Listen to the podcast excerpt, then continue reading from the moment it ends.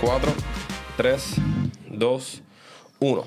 Zumba, oye, dímelo familia que es la que hay y ustedes saben quién les está hablando, pero para los que no, mi nombre es Ángel Vega Rivera y están viendo y escuchando, vamos a darle podcast, ¿ok? Como ustedes saben, esto es un podcast que, mira, no necesariamente tenemos que dominar el tema de lo que vamos a estar discutiendo aquí en el día de hoy, pero lo importante es que al final del día ustedes se lleven algo, yo me lleve algo, nuestro invitado se lleve algo y la pasemos cabrón. Antes de seguir con el podcast, les recuerdo que se suscriban a este canal de YouTube, Ángel Vega Rivera, y le den a la campanita. Y ustedes saben los efectos. Ustedes están contentos, yo también.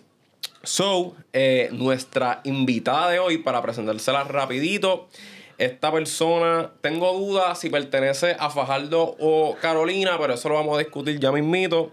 Eh, es considerada, yo la considero un gym rat, le gusta lo que es el entrenamiento, es una empresaria y es una dura en lo que es, son los mercados financieros, así que vamos a darle la bienvenida aquí a Amneris Calzada. Oye, un aplauso. Bueno, bueno, bueno, bueno, un placer estar aquí contigo, mano, y ¿verdad? Con el, con el team que está por ahí también. Sí, sí, sí, sí. Este, soy de Fajardo, sí, pero llevo ya más de 10 años viviendo en San Juan, así que es como un mix. Pero mi familia sí es de allá. Ya, ya, ya. Y yo nací allá. ¿Qué pueblo te gusta más? ¿Fajardo o, o Carolina o San Juan, San Juan? Tengo que decir a Torrey, que es donde vivo ahora. Ok, ok, ok, ok. Y yo ninguno de los dos. este, pero nada, gracias por aceptar la invitación. So, yo, mano, eh, yo no sé nada de los temas del mercado financiero. So, por eso es una de las cosas que pues quise pues traerte para acá para el podcast, para traer a una persona apropiada y que pues que le enseñamos, no es como yo, ¿verdad? Con, mucho cariño, by the way, con mucho cariño, no se lo tomen en serio. Este, de los mercados financieros. So, como que, ¿qué importancia realmente tienen como que los mercados financieros? No tan solo para hacer trading, invertir, pero sino en la vida en general. Yo creo que cuando uno empieza a hacer baby steps en el mercado, obviamente la mayoría empieza por el trading o las inversiones a corto plazo porque es lo más que llama la atención, es lo más que se está moviendo. Pero cuando empiezas a conocer que hay mucho más, que por ejemplo entiendes que los mercados se mueven por los intereses, que es algo que jamás en la vida te lo van a decir, que los intereses están atados a los bonos, que los bonos es un tema súper popular aquí en Puerto Rico por todo lo que ha pasado. Después te enteras de que los bonos y las acciones están unidas, o que ambos deberían de estar subiendo, por ejemplo.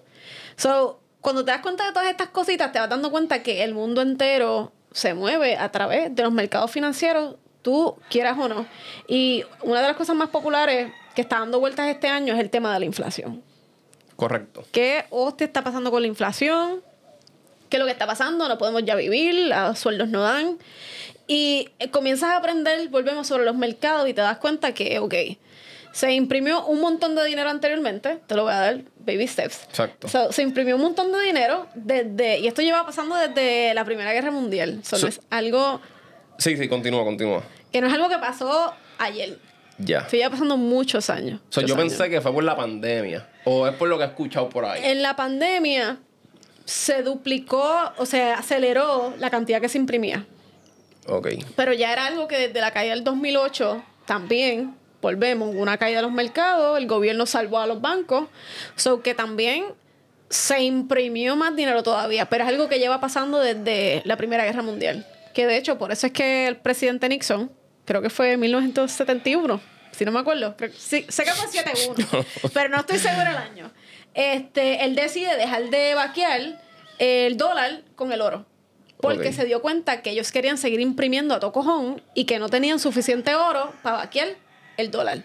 So que ellos dijeron, diablo, me voy a fastidiar si sigo haciendo esto porque me voy a quedar sin oro. Que eso es un recurso ilimitado. Perdón, limitado. So que ahí, desde ese momento, ellos llevan imprimiendo dinero. ¿Qué pasa? Eh, los desastres naturales que han ocurrido, pues han acelerado ese proceso más todavía. Y pues ahora llegamos a un momento donde ya estamos en make it or break it. ¿Por qué? Porque para impedir que la inflación siga subiendo, tú tienes que dejar que el público, ¿verdad? Que las personas dejen de ganarse tanto dinero. Porque mientras más dinero la gente tenga en los bolsillos, los precios siguen aumentando. Claro. Porque las compañías se dan cuenta de que, espérate, la gente tiene chavos para seguir gastando. So, algo tan sencillo afecta a tu diario todos los días que vas a comprar los huevos. Creo que los huevos es el único este recurso de comida que ha aumentado más de un 200% del Wow. año pasado a este. Después tengo la página que te la puedo enviar que sale todo, sale las carnes, los huevos, leche, o sea, todo. Los huevos han aumentado un 256%. Y eso fue en Diablo. enero En- de este año. de este año, de este año. Ok, y dando un poquito para atrás, este, ¿hay alguna diferencia entre el trading y el invertir? Sí, vamos a decir que el trading va a ser a corto plazo. O sea, van a ser inversiones que vas a recibir porque es un tipo de inversión, pero el estilo pues se llama trading. Vos vas a hacer a corto plazo. Puede ser de un día para otro, de aquí a tres semanas, de aquí a un año, de aquí a varios meses, pero se van a dar todas mayormente por debajo de un año. Ok, y ya invertir es mm, con mira a, la- a largo plazo. A largo plazo, tal vez comprar unos bonos a largo plazo, eh, real estate, por ejemplo, o hasta intercambiar pinturas famosas. Eso también puede ser una inversión. Wow. Desde tú veas a un artista que está emergiendo y tú sepas que esta persona eh, en un futuro va a tener valor, pues tú compras una pintura ahora y lo vendes luego. ¿Y qué fue lo que te hizo a ti como que decir, yo tengo que aprender de los mercados financieros? O sea, fue que te viste como que apretar en algún momento o fue que, como estábamos hablando aquí anteriormente, que sé que este, eso no fue la razón porque lo estábamos hablando tras de cámara, pero fue que viste a Tito, este, in- qué sé yo, un inversionista en un Ferrari y tú dijiste, yo quiero ser él. Ya. Pues bien curioso, tenía un vecino que su papá siempre tenía CNBC puesto en las noticias. Y hubo un día que nos sentamos y nos hablaron de qué era la bolsa, de cómo se movía. Y mano, desde ese primer día que yo vi lo que era y cómo se movía, yo dije, esto es una oportunidad bien cabrona. O sea, no tengo como otra describir, esto es una oportunidad bien cabrona y me obsesioné con saber no, no con hacer mucho dinero, sino en entender realmente cómo funcionaba el sistema financiero. Y ahí empezó la locura de que también para eso estaba empezando María. So, no había mucho que hacer. So, María yo digo que fue un turning point para mí donde yo empecé a leer un montón. Y obviamente empecé a leer Robert Kiyosaki, que el famoso libro de Rich Dad Poor Dad, sí. que se lo recomiendo siempre a todo el mundo. Pues sabes que ese va a ser mi próximo libro porque no lo tengo. He escuchado mucho de él y me he encontrado con personas que me han dicho, Acho, tienes que leer este libro, qué sé yo qué madre. So, Ese es el primer libro donde tú te das cuenta que, lo voy a decir bien raw, que la estructura del mundo, como está hecho, es un negocio. Los bancos son un negocio, el sistema de educación es un negocio. Donde te pones a pensar y es que, anda para el carajo, llevan toda la vida haciendo lo que les da la gana con mi esfuerzo y con el dinero que yo hago. So, ese es otro punto de ahorita que estábamos mencionando, donde tú trabajas un montón, por ejemplo, para dejar tu dinero en una cuenta de ahorro. Y ese dinero de ahorro, ¿qué hacen con él? Lo, Lo invierten, por ti. So, ya estamos hablando de que el sistema financiero también puede ser una pirámide de scam, literalmente, Exacto. donde las personas tal vez ya no están trabajando en los cañaverales, sacando azúcar, como nuestros bisabuelos probablemente, pero sí tenemos esta sociedad donde tenemos un montón de gente trabajando para ganarse el mínimo, para que después vengan estas compañías e inviertan tu dinero por ti, ni siquiera te enseñan cómo funciona. Porque no es que tú abres el banco y te dicen, sí, mira, esto es una cuenta de ahorro y así que funciona. Entonces tú te quedas con el 00000.2 y yo me quedo con el 5% al año de lo que hace todo el mundo. Eso no te lo dicen. Es más, probablemente la muchacha que te está abriendo la cuenta no sabe ni puta idea de cómo funciona el sistema financiero, que donde ella trabaja. Y eso me encuentro todo el tiempo con gente que me dice que trabaja en finanzas, en bancos, y he tenido estudiantes que trabajan en un banco. Y ella me dice, wow, esto jamás me lo habían enseñado de esta manera. literal. Yo, yo había escuchado como que eso de que, pues, ah, si tu dinero está en una cuenta de banco, pues probablemente el banco lo está invirtiendo por ti y tú no tienes la educación para saber eso, ni te lo van a decir porque obviamente pues se va a caer el negocio.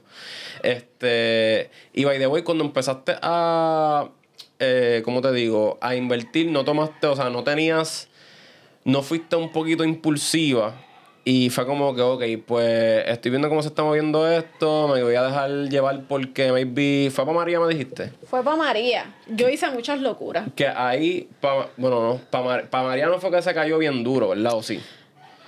Mm, no recuerdo, eso fue como 2017, 2018. Exacto. No creo, creo que de hecho estaba, ba- estaba subiendo, estaba en su. En su bull run, que es cuando las acciones están subiendo. So, estaba en ese momento alcista todavía. So, no, no hiciste algo como que, mira, pues no sé nada, pero voy a tomar el riesgo y pum, a ver si. ah, no, doy no, el yo metí chavo y lo perdía. Los Sí. palos me los daban a mí porque las cuentas, las cuentas terminaban igual de jodidas. Que después de muchos años de entender el porqué, me doy cuenta que sistema financiero también es un esquema donde los brokers que son accesibles para nosotros trabajan para sus clientes más importantes. Y los clientes más importantes son los bancos, eh, los hedge funds, eh, instituciones y eh, todos estos sistemas privados que uno no tiene el acceso, pero yo sí. Y es bien común, creo que esta semana vi la serie esta de las muchachas que trabajan en la Bolsa de Valores de India. No, no, no lo he visto, no lo he visto. Esta es Netflix, es buena. Y la cosa es que es bien curioso porque eh, está hecho en los 1800, qué sé yo, basado en esa época. Imagínate, las primeras dos mujeres que trabajan en la Bolsa de Valores. Creo que fue la de Kuwait, que es la de allá de India. Y es bien curioso que se mueve alrededor de ellas teniendo información valiosa antes que todos los demás. Eso no ha cambiado. Los que se llevan el mayor canto son los que tengan información que los demás no tienen, Claro. básicamente. Sí, no te lo voy a compartir porque si no perdemos el negocio. Si no, no va a ser tan valiosa nada. Si todo el mundo sabe para dónde se va a mover. Pero en los mercados estamos conscientes que no todo el mundo puede ganar. Y, ok, si yo, ¿verdad? Si yo quisiera ahora mismo empezar a invertir, como que cuál sería el primer paso que, que debo tomar, que obviamente me vas a decir que me fucking eduque. Me le diste la cabeza porque eso es lo que te iba a decir. Y lo segundo es que ni para el carajo pongas tu dinero real en una cuenta. Bello. Ni se te ocurra. Hasta que tú por lo menos no sepas qué estás haciendo y que tengas un sistema confiable. Porque ese es el problema. Que vemos el anuncio del tipo montado en el Ferrari, pero no tenemos el contexto detrás. Y nos enseñan 30 ganancias, pero ¿y las pérdidas? Y ahí, Exacto. honestamente, las personas con las que le doy clase, trabajo más mentalidad que los mismos análisis del mercado, porque eso es fácil. Y una vez tú sepas a dónde mirar, es eso, y siempre va a pasar igual. Pero poder trabajar con cómo funcionamos los seres humanos, nuestra psicología y nuestra manera de ver, eso es lo que hace la diferencia cuando haces el approach en la bolsa. Y he hecho experimentos, tengo personas que llevan de otros lugares, cogiendo diferentes sesiones, y luego cuando llegan aquí es como que, anda, para esto nunca me lo había enseñado, y son cosas bien básicas, pero volvemos, la mentalidad hace la diferencia. Bello. Y entonces, eh, ¿cómo te explico? Me, me encantó eso que mencionaste, mala mía, de las pérdidas. Porque para mí una persona que me vaya a enseñar a mí el cómo invertir y me enseña las- sus pérdidas, fuese, para mí eso vale más porque me está siendo súper transparente, ¿me entiendes? No es como que me estás queriendo vender el, ah, pues, eh, vente para acá porque yo, este, mira las cifras que yo me hago, o este, estoy en el strike como mencionaste antes de, de cámara, que nunca pierdo. ¿Crees que eso es un tabú como que... Full, full. Y aquí también, si lo ponemos en contexto, las finanzas mayormente son un ambiente bien masculino. Vamos a ponerlo de esa manera. Las mujeres en finanzas somos mínimas. Y con que tengamos una voz, que la gente haga caso, somos menos todavía.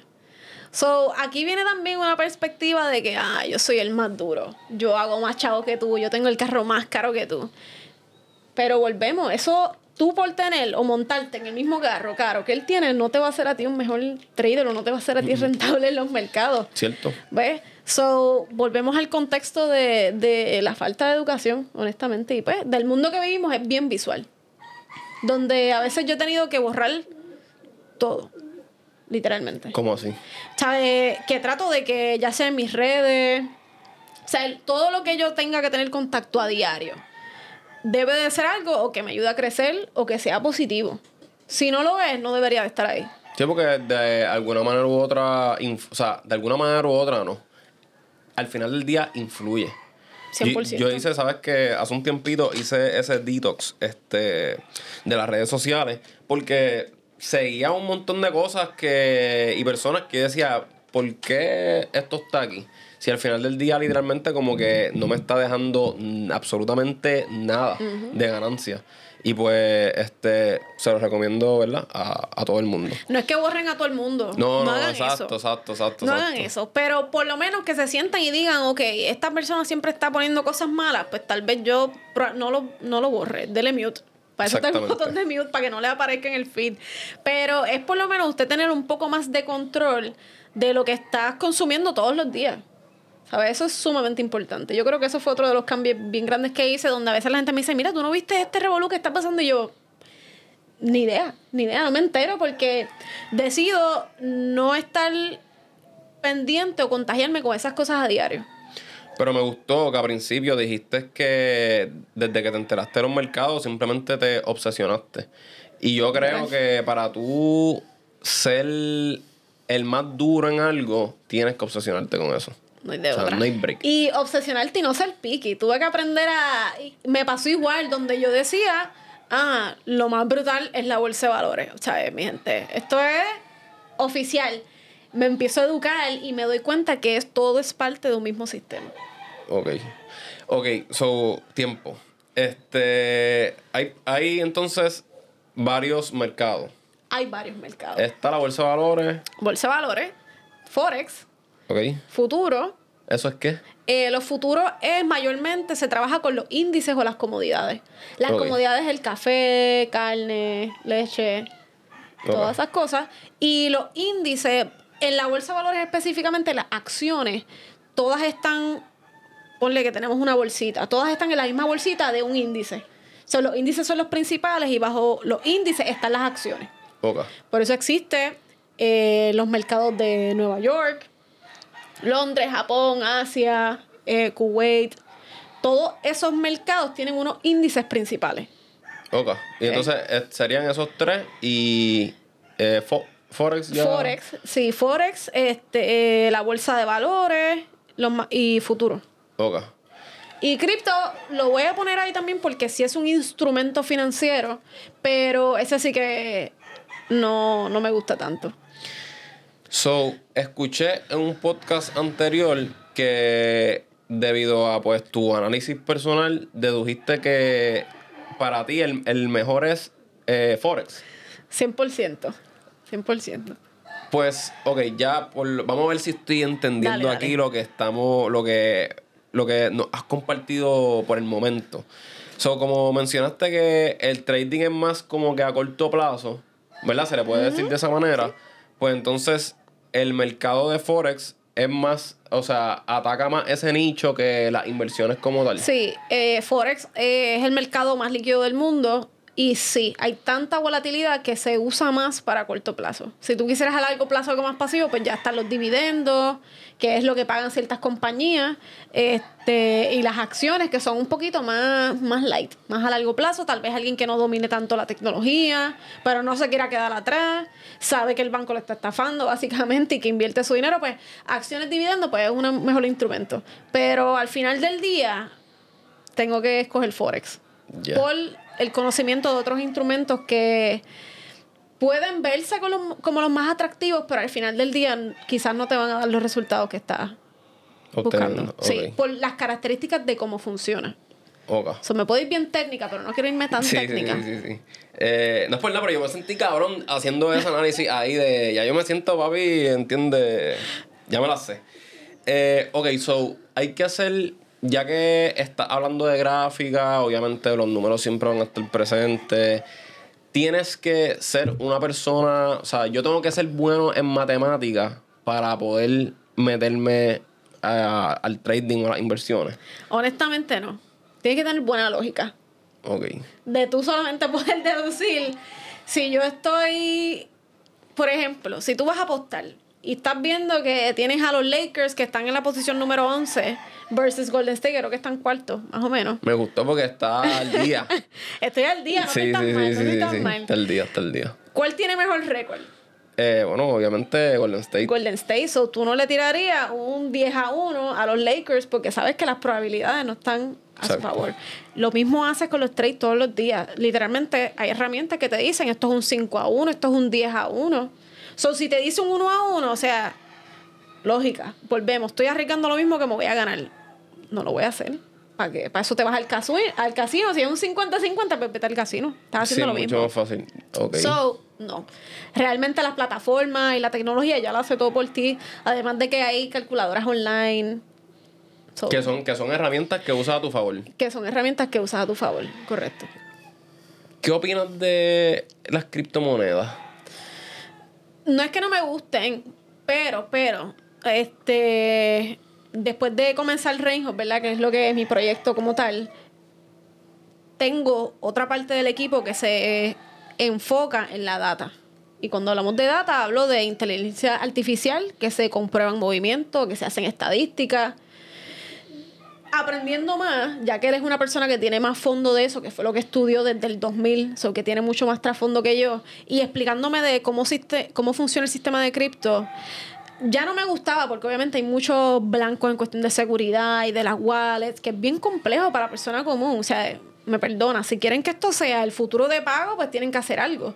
Que al final del día, para que cripto sea un sistema de transacción como el dinero, tienen que resolver muchos problemas que tendrían que irse en contra de la física actual de la fórmula, a ese nivel. Ok. Eso para nivel. mí no se escuchó como que nada de fácil ni. Bueno, estamos hablando que tendrías que romper las fórmulas de Einstein, imagínate. Exacto. Ir en, en contra de la física para tú poder resolver los problemas que se plantea de cripto, como por ejemplo que no es un medio transaccional. ¿Por qué? Porque te envían una cripto y eso no te llega al momento. Se puede tardar dos, a veces tres días, dependiendo de la wallet o del broker que estés usando. So, todas esas cosas, pues, son una barrera bien grande. Además de que al final del día es algo que no está atado a ningún tipo de valor. Normalmente, históricamente, cuando estás hablando de una divisa de un país, por ejemplo, el dólar está vaqueado al oro. El oro es transaccional y tiene valor. So, se puede usar como una divisa de un país. Cripto no tiene ninguna de las dos. Ok. So, yo creo que son problemas más fundamentales que, ah, esta cripto voló, no voló, Bitcoin está en 23 mil, 22 mil ahora mismo, pero va a llegar a 70. Como método de especulación y trading, fine, le vas a sacar chavos si compras bajito y vendes alto, normal. Pero fuera de ahí, a que sea algo oficial, pues no Sí, es más especulativo que nada. es especulativo. Sí, porque no tiene valor, esas monedas son digitales. Mira, este. Yo conozco un pana súper cercano a mí, súper, súper cercano a mí, que te No diría el nombre, que- que tiene. Que te diría que se llama igual que yo. Y él invirtió a ojos cerrados en las cripto. ¿Qué, qué le recomienda a ese pana? Está súper jodido.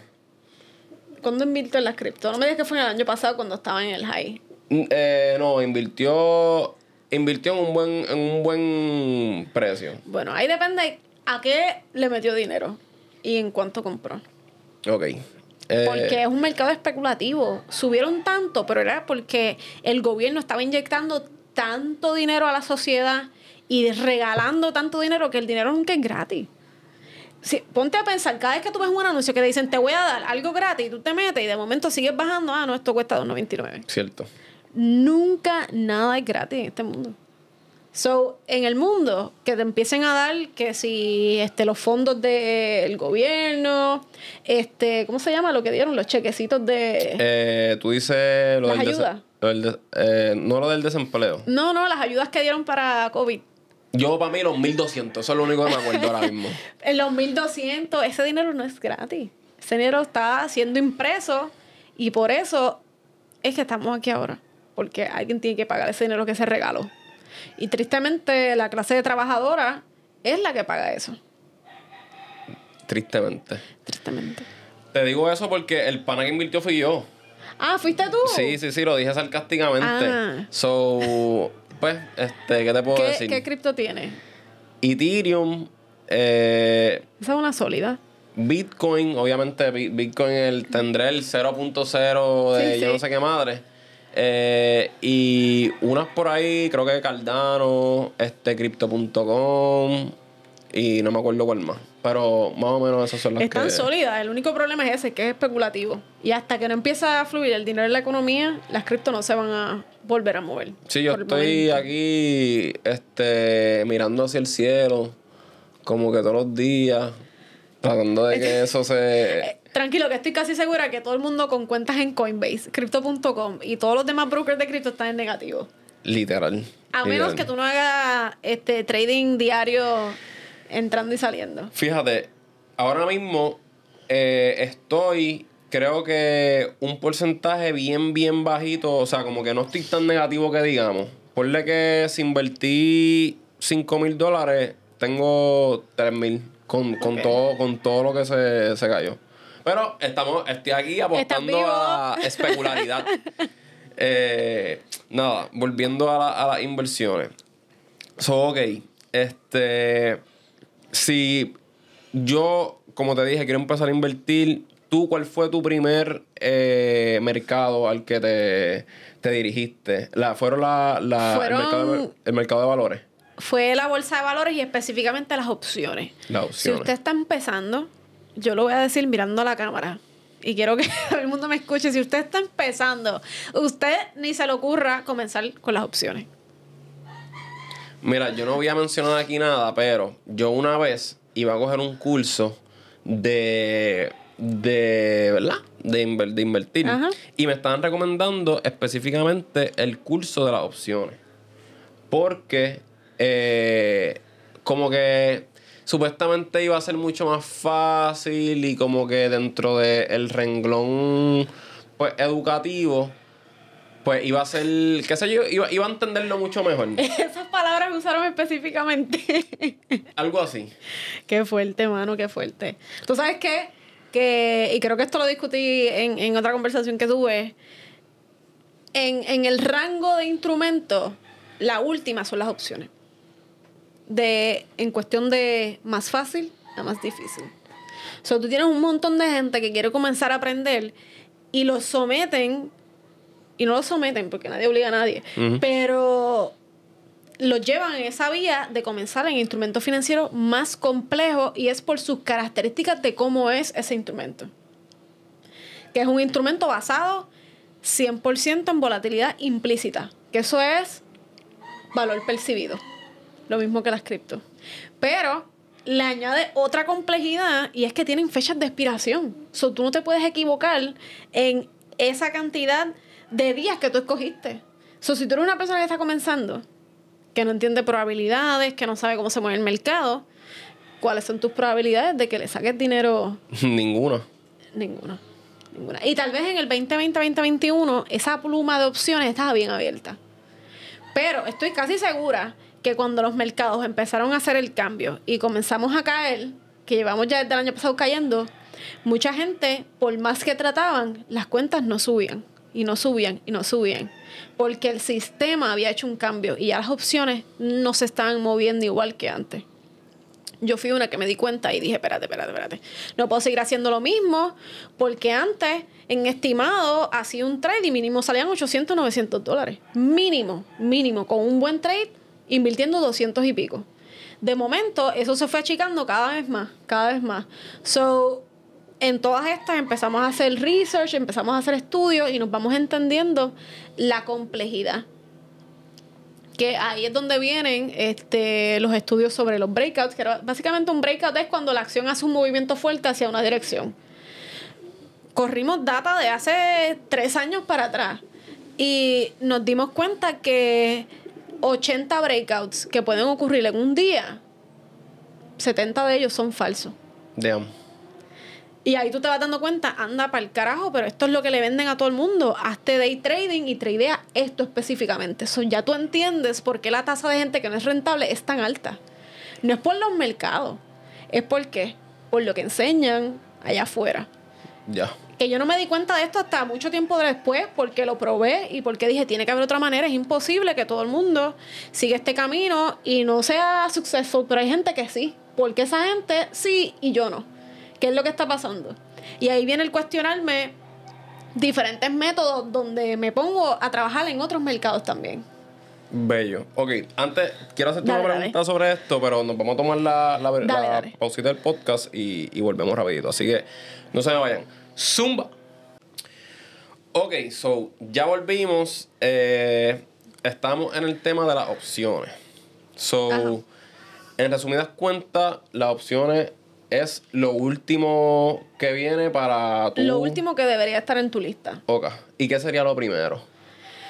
Honestamente, además de educarte, yo creo que tener una cuenta de paper money, que es dinero falso obviamente, y puedes comenzar con acciones o forex, cualquiera de las dos. Paper money se llama. Paper money, sí. Se Ok. cuentas de dinero falso. Ok. Y, o sea, pero cuentas de dinero falso que dentro de la misma plataforma puedes como que invertir. Eh, exactamente, usando los movimientos de vida real, pero simplemente tu cuenta es con dinero falso. Ok. Y empezar por ahí, acciones o Forex se van a mover bastante similar. La única diferencia es que Forex es mucho más volátil. Y obviamente ahí tienes que tener en cuenta los lotes y todas estas cosas, pero fuera de ahí, definitivamente acciones o Forex. Ni se te ocurra más ningún otro. Pues, mano, yo me encantaría. Yo diría que me, me inclinaría por el, el mercado de Forex, pero sería más bien por la. vola- ¿Cómo es? Volatilidad. Volatilidad. Y porque es más eh, en cuestión de, de day trade, ¿verdad? Exacto. No es como que a largo exacto. plazo, es corto plazo. Es más a corto plazo, es mucho más accesible. O sea, tú puedes empezar Forex con una cuenta de 10 pesos, si tú quieres. Obviamente, ahí hay otro, otras desventajas, como por ejemplo, las cuentas son margen. Eso quiere decir que puedes perder más de lo que pones si te duermes. So, para eso se, se crean sistemas, se tienen medidas de seguridad, como los famosos stops y otras cosas para que eso no ocurra. Por eso te dije, paper money, hasta que no le cojas el truco, hasta que no sepa este es el riesgo de pérdida, así es que funciona el sistema. Y entonces ya va- luego vas pensando cantidad de dinero. Eh, ok, sí, porque estaba pensando en eso porque realmente si tengo una cuenta de ahorro que está en el banco haciendo absolutamente nada y al final del día, o por darte un ejemplo hipotético, me meto en una deuda y es como que los chavos estaban ahí haciendo nada y los voy a coger para saldar esta deuda y me quedé sin nada al final del día. So, prefiero poner, o sea, educarme y ponerlo en contexto de que me pueda generar, aunque sea un centavo, un 25 centavos. Sí, sí, aunque sea que genere algo. Yo creo que lo más importante de ese contexto es que mínimo tú vas a estar de 6 a 12 meses educándote y entrenándote. Vamos a decirlo, ninguna profesión tú la vas a aprender de la noche a la mañana. Es imposible. So, eso también es otro problema que tengo con los anuncios hoy en día. Pero qué bueno que, y que lo mencionaste de esa manera, profesión, porque entiendo que hay un misconception, este, ¿cómo se dice eso en español? Me entró el Spanglish. Sí, como... Este, me entendieron. Pues de que esto es por, ¿me entiendes? Algo que puedo hacer cuando yo quiera y a- así hacerlo por arte de magia, ¿me entiendes? Pero es algo mucho más complicado. Sí, sí. Tienes que entrenarte al final del día. Tienes que entrenarte. Son mínimo vas a estar de 6 a 12 meses. Yo, yo te diría que con una buena educación, 12 meses mínimo entrenándote vas a entender los ups y los downs de cómo funciona el mercado, cómo se mueve. Y tú por lo menos poder ver que la cuenta quizás no vas a ser millonario. Pero sí vas a ver una consistencia de, ok, ya sé lo que no debo hacer, ya sé lo que puedo hacer. Eh, ¿Y por qué piensas que es tan importante el rol de las emociones? Porque, ok, ok, yo, yo lo entiendo de que pues te tienes que desatar por cualquier acción que vayas a tomar, pero aunque tú trates, la emoción no siempre va a estar ahí como que presente. siempre está ahí. Tú no la puedes eliminar. Eso también es otra cosa que es una narrativa que hay que tener mucho cuidado. Donde se escucha un montón, tú no eres profitable porque no manejas tus emociones. Que hasta cierto punto sí tienes, o sea, cierta credibilidad ahí. Sí está cierto hasta cierto punto. Pero cuando uno se pone a pensar y va entendiendo un poquito más allá, te das cuenta que no es solamente las emociones, es la manera en que lo estás haciendo. Y que las emociones es algo que tú siempre tienes que lidiar porque si van a haber días donde tú vas a estar triste, qué sé yo, peleaste con tu novia, pues obviamente no es un buen día para tú querer tradear porque lógicamente no vas a estar concentrado al 100%. So, sí tienen una importancia, pero tampoco no le podemos echar los 20 solamente a las emociones, pero sí deberías de tener eso en cuenta de que, ok, si esta es mi área de trabajo, pues si tú estás en un trabajo, tú no puedes estar con, hablando por los earpods con un pana. Un trabajo, pues tratar de hacer lo mismo. Si vas a hacer trading, pues poder estar en un área que estés tranquilo, que te puedas concentrar. Y yo sé que hoy en día todo el mundo lo hace del teléfono, pero no lo voy a recomendar. A menos que no sea para cerrar o abrir una posición, pues está bien. Pero para poder analizar y tener una idea, por lo menos necesita por lo menos un iPad, donde tú puedas abrir y ver el panorama más grande para entender lo que va a pasar. Por eso es que siempre utilizan como que estas pantallas bastante grandes. Pero no, no por el, ¿cómo te explico yo? Por el flow. Es porque es más visual. Tú sabes que no me acuerdo qué libro fue, pero sé que lo leí donde atacaba justamente ese mito de que si tienes seis pantallas vas a ser mejor trader. La realidad es que con una te basta. Muy bien con una, si estás comenzando, es más que suficiente. Si después que vas aprendiendo un poquito más y te das cuenta de que ah, quiero tener un índice aquí y el otro índice acá, pues soy media piqui, o no tengo espacio suficiente, pues sí, puedes tener hasta máximo dos, está bien. Pero eso de tener seis, eso es. Eso sí, es flow. eso es flow. no te va a hacer mejor trader por eso. ¿Y me, me podrías describir como que algún un ejemplo de cómo es tu, tu tradeas todos los días. ¿Mm? De no todos los días. Lunes a viernes. Pero sí estoy pendiente todos los días. Ok. Ok. Y entonces, ¿cómo es este día? Ejemplo, ponle que mañana tú vas a tradear. ¿Cómo, ¿Cómo es el flow? O sea, tú te acuestas, tú dices, ok, yo voy a poner la alarma para las 3 de la mañana, 4 de la mañana. No tienes que ser tan específica, pero. Pues mira, yo he tratado de levantarme a las 4 de la mañana y normalmente a las 6 abro los ojos. Las más son a las 4, pero yo, yo abro los ojos a las 6.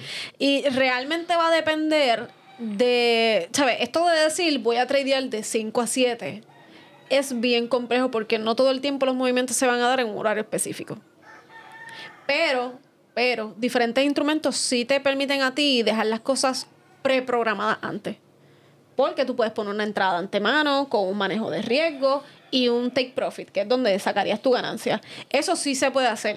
So, van a haber veces que me puedo levantar a las 6 porque estoy pendiente que es una posición grande y yo estoy pendiente, espérate, que tengo que levantarme a ver qué pasó. Pero normalmente ya eso está como un preset de la cámara, por ejemplo, pues eso ya está básicamente puesto. So, puede haber un día que me levanto a las 6, días regulares me levanto de 7 y media a 8.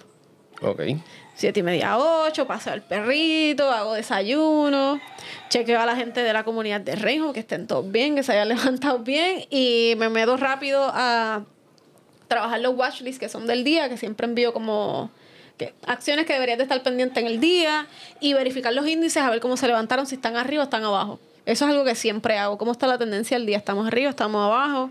¿Cómo se movieron las sesiones en la mañana?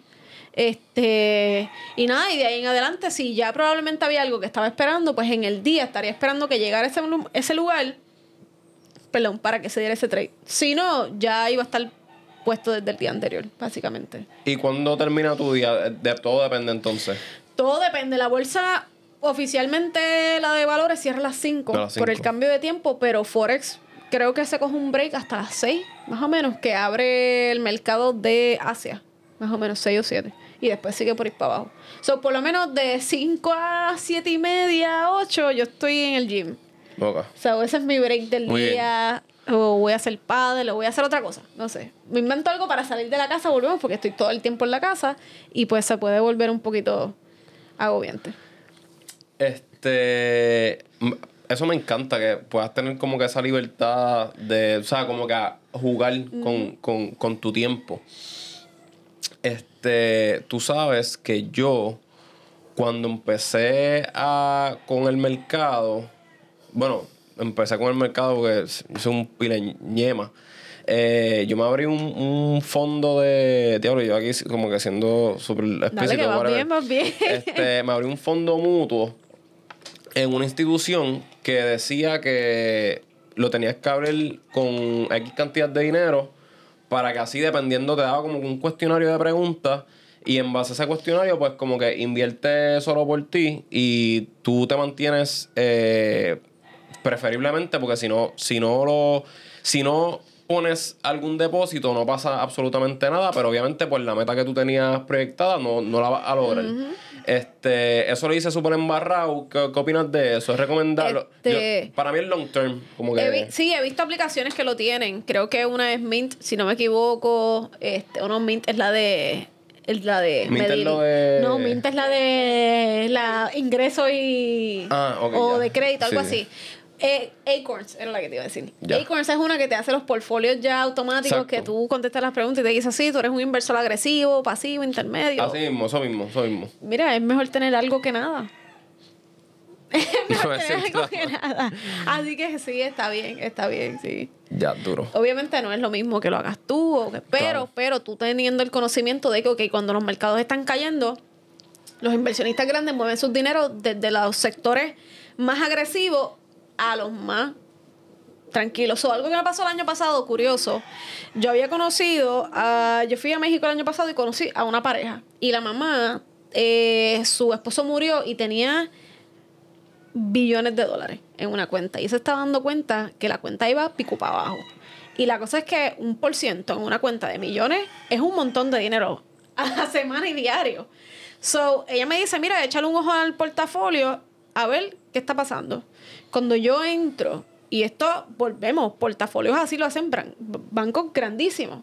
¿Sabes? Que son los que hacen los portfolios. So, uno piensa que estas personas, por ser del sector de finanzas, te van a dar pues las mejores opciones. Literal.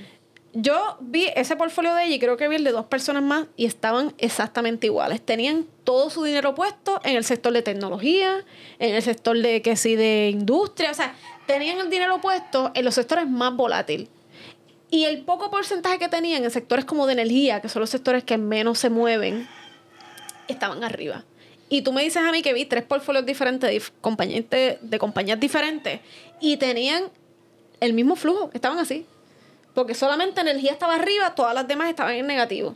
Y ahí es donde yo vi de que, mano, hasta la gente que te trabaja estos tipos de cuentas, tampoco lo que quieren es que tú pongas los chavos ahí ya.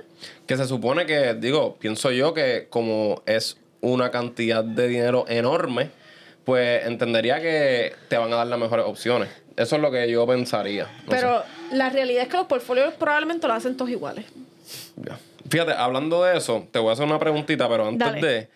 Eh, te voy a enseñar mi portfolio aquí para que te rías un rato, pero para que me, me, me digas aquí como que, ¿sabes? Deja me ver, traduzcas, me traduzca qué es lo que yo tengo aquí. Eh, y te iba a preguntar, ¿cuál ser, o sea, no tiene, no tiene que ser con este, igual que te mencioné ahorita, súper explícito. Eh, quiero que me cuentes un bad trip eh, de, de que te haya pasado, el que tú quieras. Y si puedes mencionar como que cuál ha sido tal vez como que tu mayor ganancia reciente. No tiene que ser, Ok. no tiene que ser en general. Tiene, eh, Ok, primero, ¿qué aplicación es esta? eh, ¿Qué estoy viendo aquí? Char- Charles Schwab. Ok, este es el banco. Exacto, el banco. Por ahí, está, por ahí está el. Por ahí está el, el portfolio. Eso estoy viendo. Ya está. Ajá, el bad trip más grande. Ay, Dios mío, he tenido dos o tres. Este, Cuéntame, cuéntame, por favor. Bueno, pasó uno el año pasado que llamé a un amigo mío. Yo creo que esa noche yo no dormí. Literalmente. Yo creo que yo tenía un ataque al corazón bien grande. Este, pero nada, básicamente yo antes tenía muchas cuentas en el mismo lugar. Ok. Ahí, pa, tú le dabas y te salían 7, 8. Pues, ¿qué pasó? Yo había dejado unas órdenes puestas de opciones precisamente en una de las cuentas y yo pensaba que la había cerrado porque esa compañía reportaba ganancias esa semana. Pues, adivina qué pasó.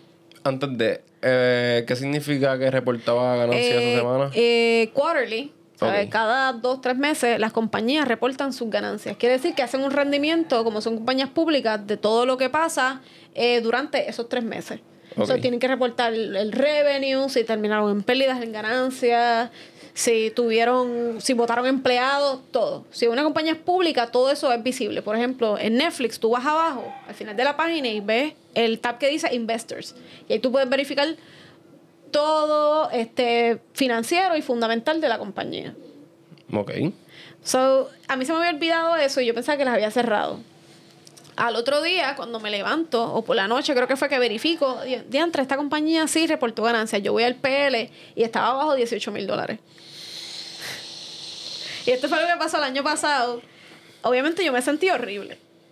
Y ahí llamé un pana que yo no sabía ni cómo decirlo de el bochorno que yo tenía de que algo así me, hubiera pasado. ¿Esa fue tu pérdida más grande? O sea, en el momento. Esa de momento sí.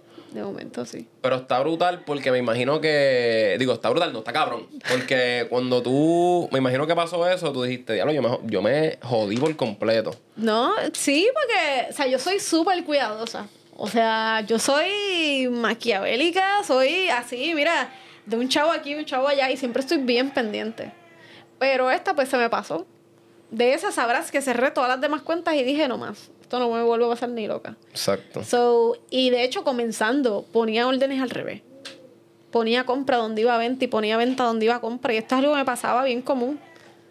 Pero era lo mismo, yo no tenía nadie que me enseñara y me dijera, mira, por aquí es, por aquí no es. So, ¿Y cuánto es, digo, si puede, como que un- una cantidad ahí que haya. pues la cantidad así más, vamos a decir, la extrovertida que hice fue en un earnings de Netflix. Un earnings de Netflix? Un earnings de Netflix que de hecho Reinhop no estaba abierto oficial, pero sí tenía estudiantes que estaban conmigo on the low key, que todos vimos el, la jugada y normalmente los reportes de earnings son los más, ¿sabes? Son los más explosivos, vamos y, a fue, y decir. fue en opciones también. Y fue en opciones también. Porque, ok, cuando. eh, no sé si le estabas apostando abajo o arriba. Arriba. En este caso estaba apostando de que iba a caer. A caer. A ok. caer. So, cuando pasas los reportes de los earnings, ahí es que tú, este, dependiendo del conocimiento, etcétera, si vas a apostarle arriba abajo o, o que se mantenga o que se mantenga no puede. Este, en las opciones estamos hablando. Sí. Pues las opciones tienen bastante, o sea, tienen diferentes estrategias dentro de las opciones. So, tú puedes invertir o que suba o que baje, o puedes invertir que se quede en un rango en específico. Ok, Que ahí es donde entran los spreads y Iron Condors y ok. Vertical y toda la madre. Entonces ahí la apostaste a que bajara. Ahí aposté que bajara porque la tendencia ya estaba empezando a cambiar. Esto fue ya 2021, ya me estoy dando cuenta de la gráfica mensual que la tendencia está cambiando. Y Netflix había caído anteriormente 100 dólares. So, estábamos apostando que iba a caer y vimos una orden que entró minutos antes de que cerrara, de que eran como 80 pesos más abajo, más o menos. Y pues ahí le sometimos unas opciones y con, creo que fueron como con 600 pesos, sacamos como más de 15 mil, 20 mil pesos. Wow. Algo así. Y eso que yo no saqué tanto, tuve otros muchachos que sacaron mucho más. Pero lo mismo, fue una buena jugada, pero esa no es la realidad de los mercados. Este es algo que pasa suerte. Vamos Sí, a hablarlo sí, como sí, lo es. Uno puede saber, este, analizar muy bien, pero estas cosas tú no puedes, por ejemplo, lo que pasó en AMC, GME, las locuras de cripto, tú sa- sabes Y Game- analizar. GameStop también. GameStop, exacto. Sabes analizar, pero la realidad es que, tú sabes, de un Sí, paso a otro. que. Sí. Y de hecho, Netflix después, en el próximo reporte de earnings, creo que cayó 90 dólares otra vez. So, yéndonos un poquito fuera, ¿qué fue lo que te motivó a, abrir Rain Hub? Bueno, pues si supiera que una vez que estoy ya en el solo, este, no es que no quería, que tenía muchos proyectos en mente, pero la gente seguía como que, Avi, quiero contigo, cuando vas a hacer tus cursos, cuando vas a hacer otro. Y yo creo que fue tanta la insistencia que yo dije, ok, esto es algo, si tanta gente me lo está diciendo, Avi, es porque deberías de hacerlo. Así que ya para el 2021 más o menos, este, digo, ok, voy a oficializar el reino, me voy a dar por vencida, le voy a hacer caso a la gente y lo voy a abrir y nada, y abrí lo que fue la comunidad, obviamente aprendiendo de otros lugares anteriores y sabiendo que eran las cosas que no quería volver a repetir, que no era lo que quería volver a hacer y que quería llevar un mensaje bien claro. Número uno, sea, una mujer dueña de una compañía de finanzas, ¿sabes? Eso es, se cae de la mata. Más hablando de trading, y si supieras que la comunidad, creo que las mujeres son hasta las más activas, increíblemente. So que llevando ese mensaje bien claro, de que estamos aquí y vinimos aquí a partir, ¿sabes? Exacto, a a enseñar las romper. a romper, a enseñar las cosas como son, tú sabes. Yo creo que ya basta de los influencers en carros caros que realmente te quieren vender el estilo de vida, pero que de educadores no tienen absolutamente, ni un nada. pelo. Ni un pelo. Y pues nada, yo creo que fue como un love and hate relationship y ese fueguito que se encendió y yo dije, mano, tengo que hacerlo.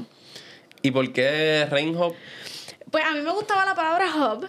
Y a mi compañero, pues se le ocurrió Rain, como de Make It Rain, como que fue algo fun, de hacemos Ok. el dinero llover. Ya, sí, exacto, exacto. de hacerlo fun. Y pues nada, ahí salió Rain Hub.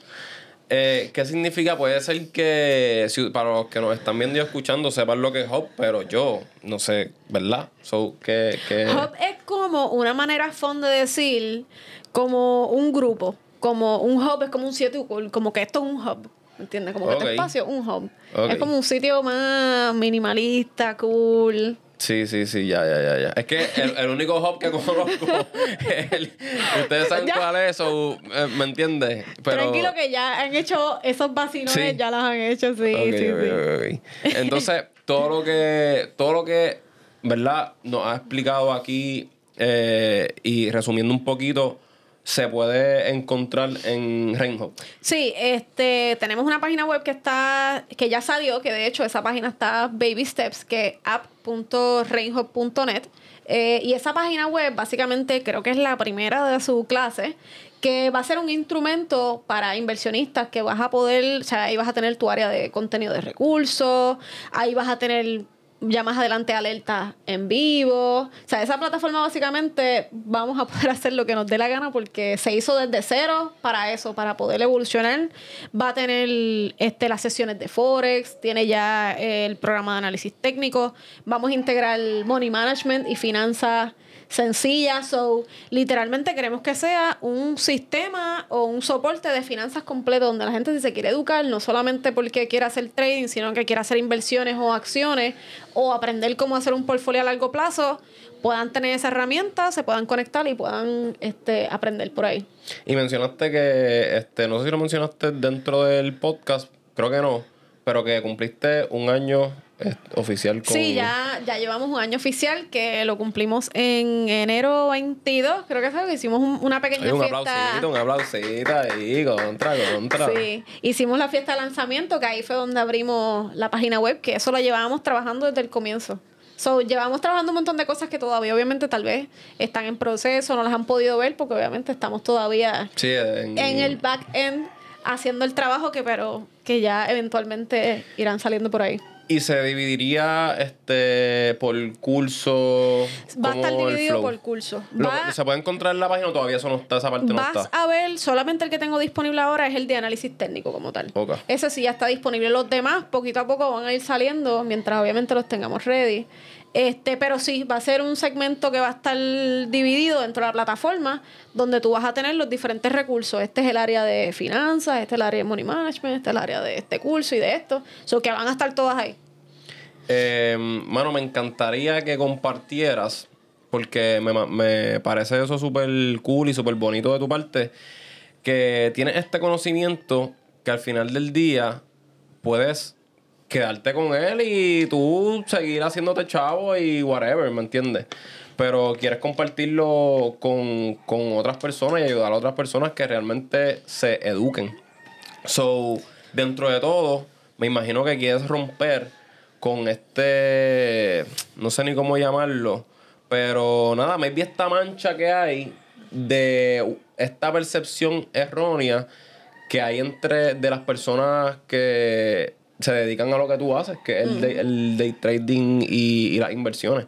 Como que cuál, cuál, yendo para la pregunta más directa, como que cuál sería con, con eso que quieres como que romper. Sí, yo creo que es, es eso mismo, ese estereotipo de que el trading es esto en específico, de y ¿sabes? Tengo muchas amigas que les encantaría, pero les da tanto miedo porque los anuncios que vemos pues son los típicos de eh, montate en el Ferrari, montate de viaje conmigo, mira, estoy tradeando desde un bote que sabemos que hello, sea, hello. so, definitivamente el fueguito se me prende cuando hablo de esas cosas porque es romper esa imagen de que la gente entienda de que esto es más importante de, de, de más allá del fichureo, esto tú lo vas a usar para toda la vida.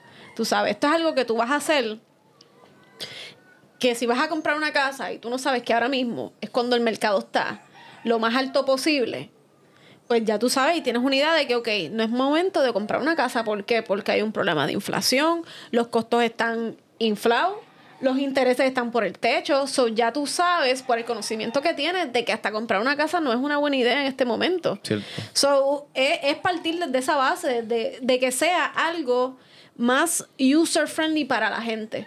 ¿Sabes? Básicamente, yo quiero que si la gente se quiere educar de finanzas, tengan que venir a Reino. ¡Pum! Ya. Vichy Simple, simple. sea, que, que esté todo montado, organizado, porque hablando claro, ni en el sistema de educación tradicional te educan sobre esto. Muy cierto, totalmente cierto. Tengo gente, como dije, que ha trabajado en bancos, gente que ha trabajado contabilidad, que ha trabajado finanzas y no conocen sobre este tema. So, ahí ya tú ves que hay un vacío bien grande sobre esto. So, ahí la cuestión viene siendo cómo yo cambio esto. Ya está. Cómo yo rompo con ese molde y encuentro el camino donde está ya tan fastidiado y jodido por todos los anuncios, por todas las pirámides que hay por ahí. Literal. So, tenemos mucho trabajo.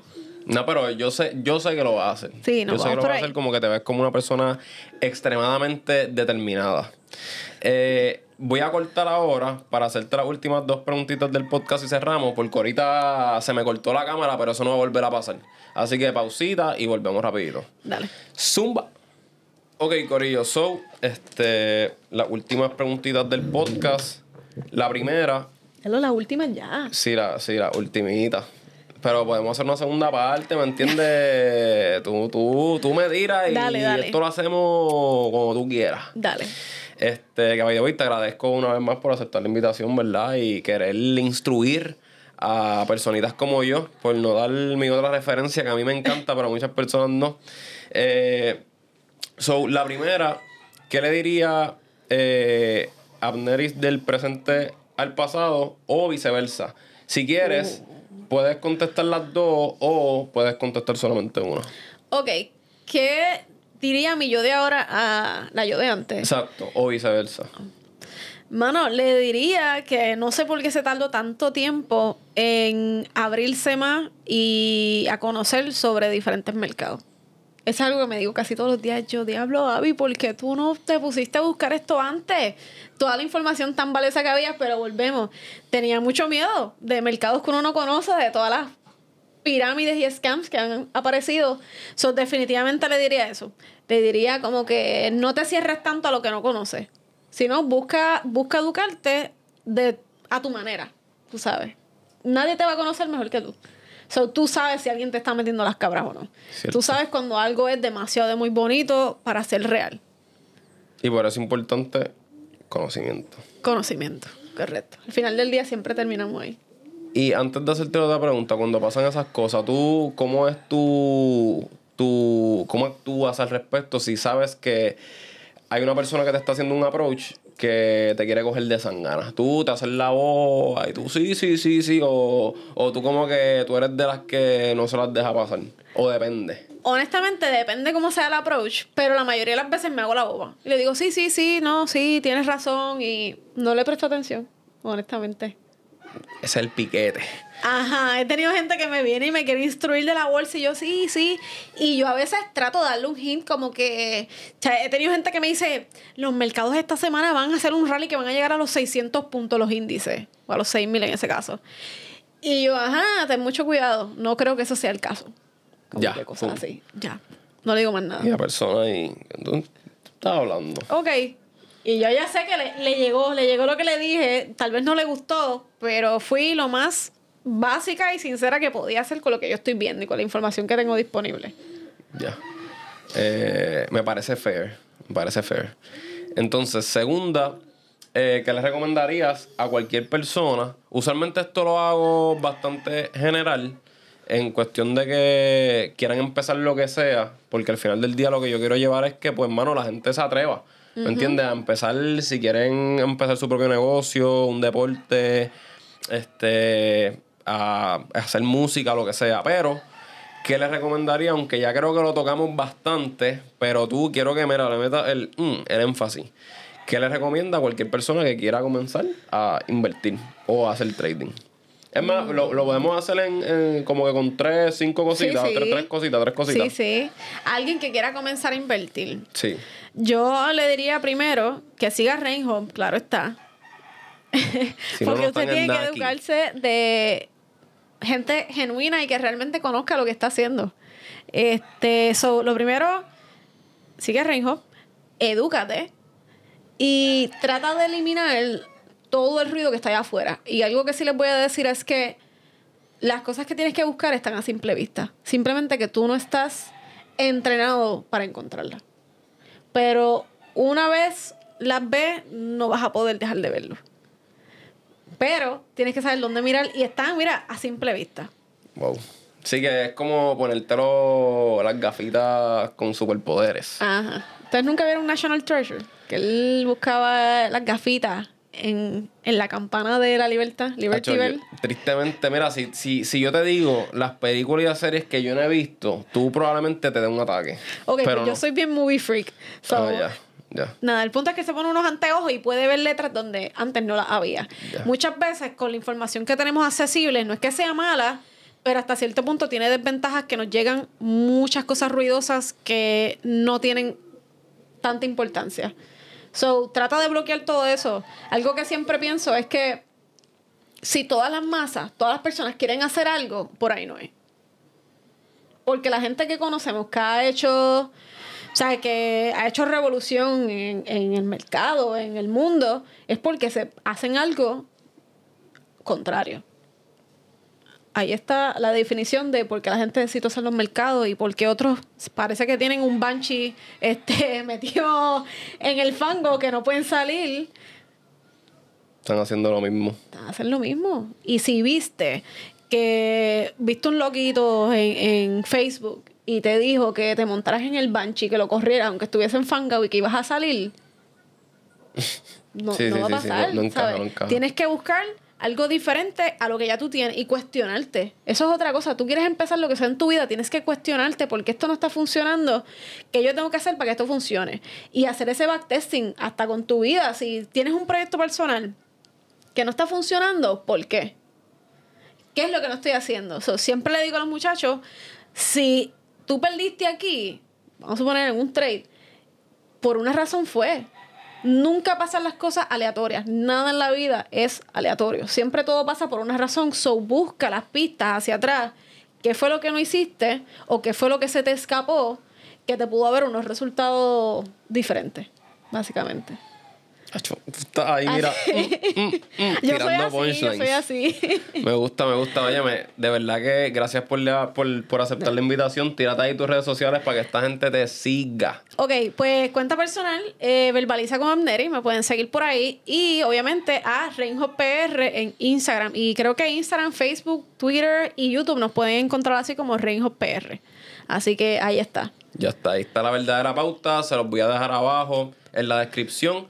Recuerden suscribirse a este canal de YouTube, Ángel Vega Rivera. Como ustedes saben les dije al principio, denle a la campanita. Ustedes están contentos, yo también. Y síganme en las redes sociales, la más que utilizo y la más que mando fuego. eh, Instagram, Ángel Vega FT. Y nada, pendiente al próximo contenido. Así que, zumba.